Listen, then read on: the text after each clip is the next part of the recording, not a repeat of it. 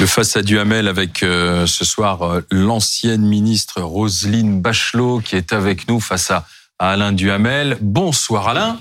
Bonjour les garçons. Et bonsoir euh, Roselyne. en pleine forme Roselyne. C'est la deuxième visite d'État du président des, Macron aux États-Unis. Cette fois, son hôte s'appelle Joe Biden. tous deux, les deux présidents vont parler Ukraine, ils vont parler protectionnisme. On va discuter entre amis ou on va discuter entre faux amis, Alain Duhamel? Bah, je dirais que euh, les États-Unis sont des vrais amis, mais que ce sont des amis égoïstes, et que ce sont de vrais alliés, mais que ce sont des alliés dominateurs.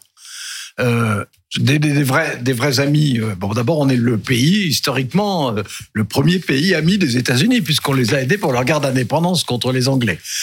ensuite, Emmanuel Macron, il est reçu avec des honneurs inhabituels. Hein. C'est une visite d'État. C'est visite d'État, oui, mais c'est la première visite d'État qu'organise Joe Biden. Et c'est la deuxième visite d'État d'un président français, ce qui s'est jamais produit avant, avec euh, tout le protocole qui va avec. Donc c'est une façon de souligner un rôle particulier. Ça n'empêche absolument pas de Joe Biden, comme on l'a vu euh, déjà euh, avec euh, l'affaire des sous-marins australiens qu'on nous a chippé sous le nez alors que tout était réglé, et, surtout de mettre en place depuis le début de la guerre d'Ukraine un système qui est d'abord très profitable à la vente de l'énergie américaine, notamment aux Européens, et, surtout un protectionnisme industriel qui pose des gros problèmes et dont il sera beaucoup question pour le C'est un très bon allié. Ça a été un allié pendant la guerre mondiale, pendant la guerre froide et à l'Alliance Atlantique. Enfin bon, c'est le chef de file de l'Alliance Atlantique. Mais à ses conditions, de préférence avec son matériel, sous la direction de ses généraux, etc. Et donc, euh, il y a là, euh, pour la France qui cherche toujours à être non alignée, une spécificité à installer ou, à entretenir qui n'est pas commode pour Emmanuel Macron. Pour lui, au fond, il va y avoir une question là-bas de statut et puis une question de défense prioritaire de l'industrie française et européenne. Bah, moi, je rappellerai la phrase de Charles de Gaulle qui disait Les États n'ont pas d'amis, n'ont que des intérêts. Et c'est la question qu'il faut poser. Quels sont les intérêts de la France et quels sont les intérêts des États-Unis? Les intérêts des États-Unis euh, sont assez liés aux intérêts diplomatiques de la France actuellement. Il y a une vraie carte à jouer pour Emmanuel Macron après des périodes assez difficiles, il faut le hmm. reconnaître, avec les États-Unis. Euh, période difficile, ne serait-ce que euh, sur après la période trumpienne, après le changement de pied des États-Unis d'Obama, c'est-à-dire de réorienter euh, la politique étrangère américaine vers le Pacifique au lieu euh, culturellement et traditionnellement de la voir vers l'Europe. À nouveau, la donne, la donne a bougé. Certes, c'est la fin du golo, ce qu'on a appelé le gaulo-mitterrandisme, mais il y a un certain nombre de cartes à jouer. D'abord sur l'Ukraine, parce que les partenaires européens euh, qui peuvent avoir hmm. une voix globale sur la question ukrainienne, les Allemands n'ont pas la puissance militaire qui le leur permet, et les Anglais sont englués dans un Brexit dont ils n'arrivent mhm. pas à se dépatouiller, et ils ont perdu leur influence, leur influence en, en Europe. Le deuxième élément, c'est que la France a une vraie diplomatie. C'est même si on sait bien que euh, les crédits euh, diplomatiques, les crédits ministère des Affaires étrangères ont beaucoup bougé. 5 milliards, 1% du budget, ça va pas très loin. Mais ça reste le deuxième réseau du monde. Exactement, avec un vrai réseau, une vraie expertise sur lequel les mm. États-Unis peuvent s'appuyer mm. et qu'ils n'ont pas de cette qualité dans de nombreux pays euh, du monde. Et je crois que ce qui intéresse aussi les États-Unis, c'est la position d'ouverture à la négociation d'Emmanuel Macron. Et là-dessus, sur ces éléments-là, euh, qui sont les éléments ukrainiens. Alors, on reviendra après sur les, les, les, économiques. Qu'est-ce qu'on doit obtenir des Alors, Justement, justement, il y a deux choses. C'est quoi l'objectif il, y a deux choses. Euh, sur l'Ukraine, euh, la France a pris la position qu'on connaît par cœur. Hein. on est des alliés, on donne ce qu'on peut, etc. On les soutient politiquement, mais on garde un canal ouvert avec la Russie parce qu'il y a un jour, quand les Ukrainiens le voudront ou le pourront, il y aura des négociations. Euh, c'était un sujet de divergence avec les États-Unis, et ce sont les États-Unis, c'est assez rare quand même. C'est pour ça qu'il faut le relever, plutôt qui, qui évolue vers nous, puisque le chef d'état-major américain a dit qu'effectivement on entrait dans une séquence différente et qu'il fallait penser à. Donc de ce point de vue on est plutôt pas conflictuel avec les États-Unis. En revanche, sur l'industrie, c'est là où on a quelque chose pas à demander, mais à négocier. C'est autre chose. Euh, ils ont une politique qu'ils viennent de mettre en place. de toute façon, ils ont toujours été protectionnistes. Hein. Bon, mais euh, ils sont beaucoup plus puissants que les autres. Ils viennent de mettre en place un système incroyable d'aide aux entreprises américaines, gigantesque, 270 milliards de dollars. C'est 370, c'est extraordinaire.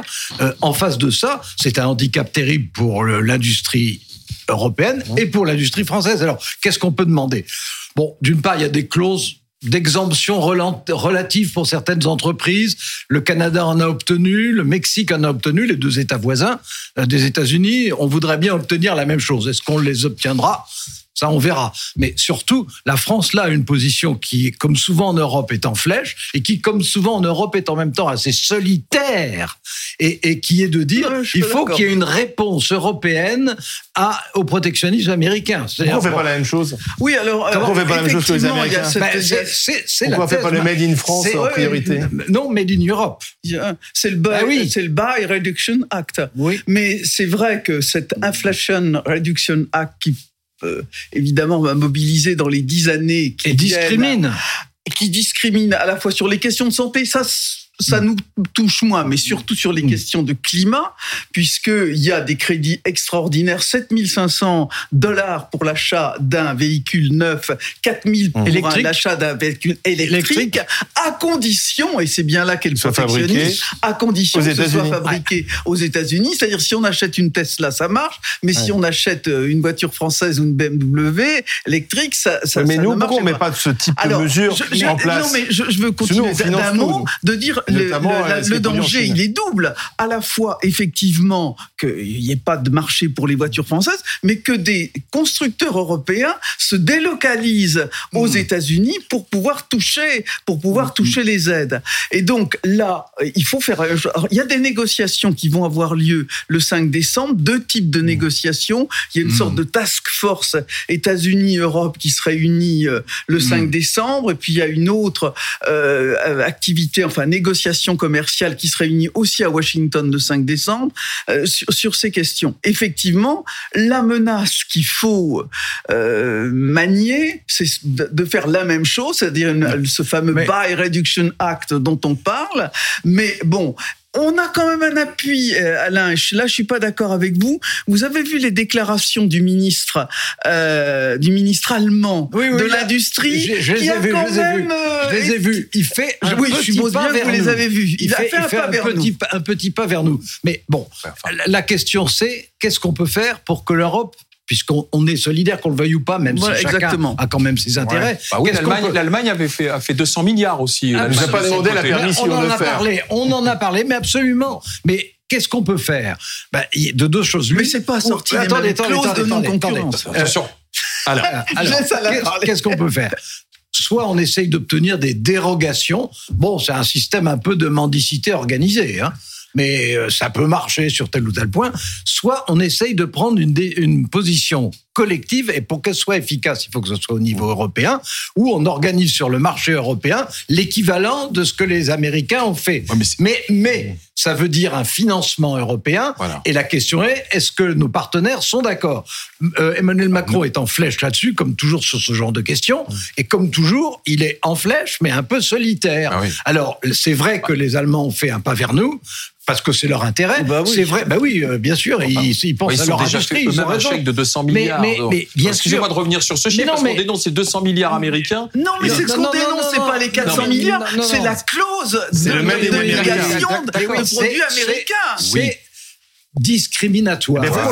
alors que les Allemands, c'est pas discriminatoire. certains vous Rien ne nous interdit d'en faire autant. Voilà, pourquoi oui, mais les Européens, pourquoi, euh, pourquoi On le sait très bien. Les Européens disent aussi que c'est contraire aux règles de l'OMC. Oui, oui, mais euh, et que certaines, certains points sont compte. Ça dépend des domaines. Et pourquoi on ne fait pas la même chose Eh ben parce qu'il faudrait qu'il y ait une. Alors d'abord, on va peut-être y arriver, mais il faut qu'il y ait une entente entre, pays européens, et qu'il y a des pays européens. Je pense par exemple aux Pays-Bas ou à l'Irlande. On dit c'est des petits pays. Oui, mais ils ont organisé une fiscalité telle que ça leur permet de retenir des entreprises internationales, des multinationales. Alors, on est quand même les dindons de la farce, les Français quand même dans cette histoire. Euh, non, on n'est pas les dindons, bah, mais, attendez, attendez, attendez, sur l'industrie, Attendez, mais attendez, dites On n'a même plus de Doliprane en France. Mais, on n'a qu'à faire la même chose. Ben oui, oui d'accord. il y a toujours une raison pour pas le faire. Non, mais je, non, non, mais je doute qu'on puisse le faire l'équivalent parce qu'on n'a pas les mêmes moyens financiers, pas la même solidité financière que l'Allemagne.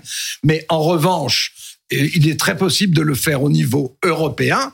ça, c'est possible, à condition que nos partenaires soient d'accord. mais je n'ai pas la réponse à ma question. Parce que l'Allemagne vient déjà de se faire elle-même un chèque de 200 milliards pour soutenir ses propres oui, Pourquoi est-ce qu'elle dit quoi? Bah, je vais en rajouter un peu pour tout le monde. Non, ils ont dit ah, mais si, mais, mais, mais, avec ces 200 milliards, ils achèteront peut-être des produits chinois ou américains. Non, non, non, non, puis surtout, surtout. Donc il faudrait faire du mal Mais non, mais surtout, ce, dont les Allemands comme nous ne veulent pas, c'est une discrimination qui est d'ailleurs en partie contraire aux règles de l'OMC, qui en partie est compatible, ça dépend des domaines. Bon, mais euh, leur intérêt, c'est évidemment de ne pas être eux aussi handicapés. Mais notre seule, notre seule chance.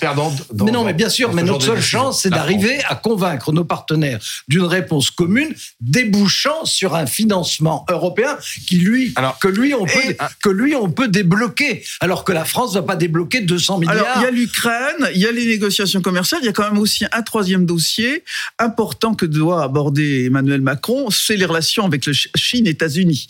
Et là euh, comment est-ce que l'Europe revient dans le jeu Alors alors l'Europe non L'Europe, non en tant qu'Europe. La France, oui. La France, oui, à travers ce qui se passe dans le Pacifique, où pour l'instant, on est resté dans notre coin et où les Américains ont l'air de considérer que finalement, on a quand même une présence locale avec, euh, évidemment, euh, les, territoires français dans la région et donc qu'on est quand même utile, bien utile.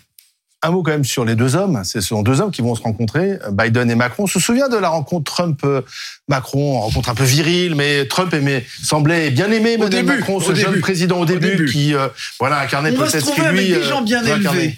Je pense que ça va changer. Cordio, le style, le style va être différent cordiaux. Cordiaux. Et, tenez, il y a une chose qui est intéressante, parce que ça, ça n'est pas la tradition, ça n'a jamais été systématique dans les visites d'État, c'est qu'en dehors du ramdam, du grand dîner avec des centaines de personnes à la Maison Blanche, où on ne se dit rien, évidemment, il y aura un dîner privé à quatre, où là, ils peuvent vraiment se parler. En couple. Oui, en couple. Oui, oui, c'est ça. Dîner on peut se parler dans un restaurant. Est-ce qu'on peut se parler et décider ensuite? Oh, c'est important. Euh, en, tout cas, c'est là où on peut se dire des choses qu'on n'a pas envie de faire entendre à d'autres. Et Emmanuel Macron parle bien anglais, ça aide. Oui, oui. bien ah sûr, en diplomatie, ça a aidé aussi avec Trump.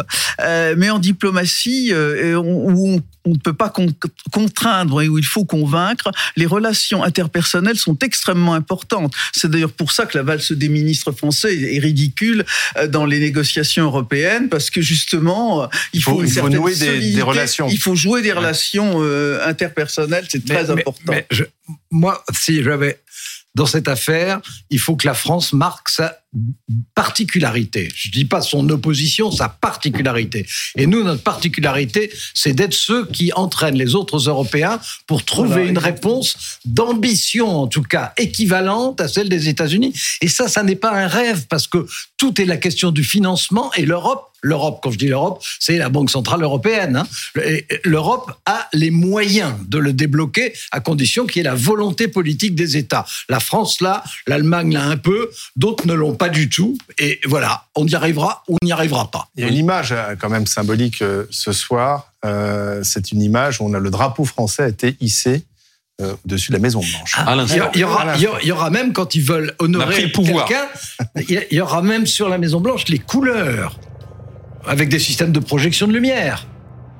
Bah, ah, ça, est, Lafayette est de retour. On a, repris, on a repris, les États-Unis. C'est quand même le vieux, on est quand même les vieux amis de, ah, les plus vieux. des, des États-Unis. Enfin, on a des, les mm. tombes des soldats américains qui mm. sont sur les plages du débarquement.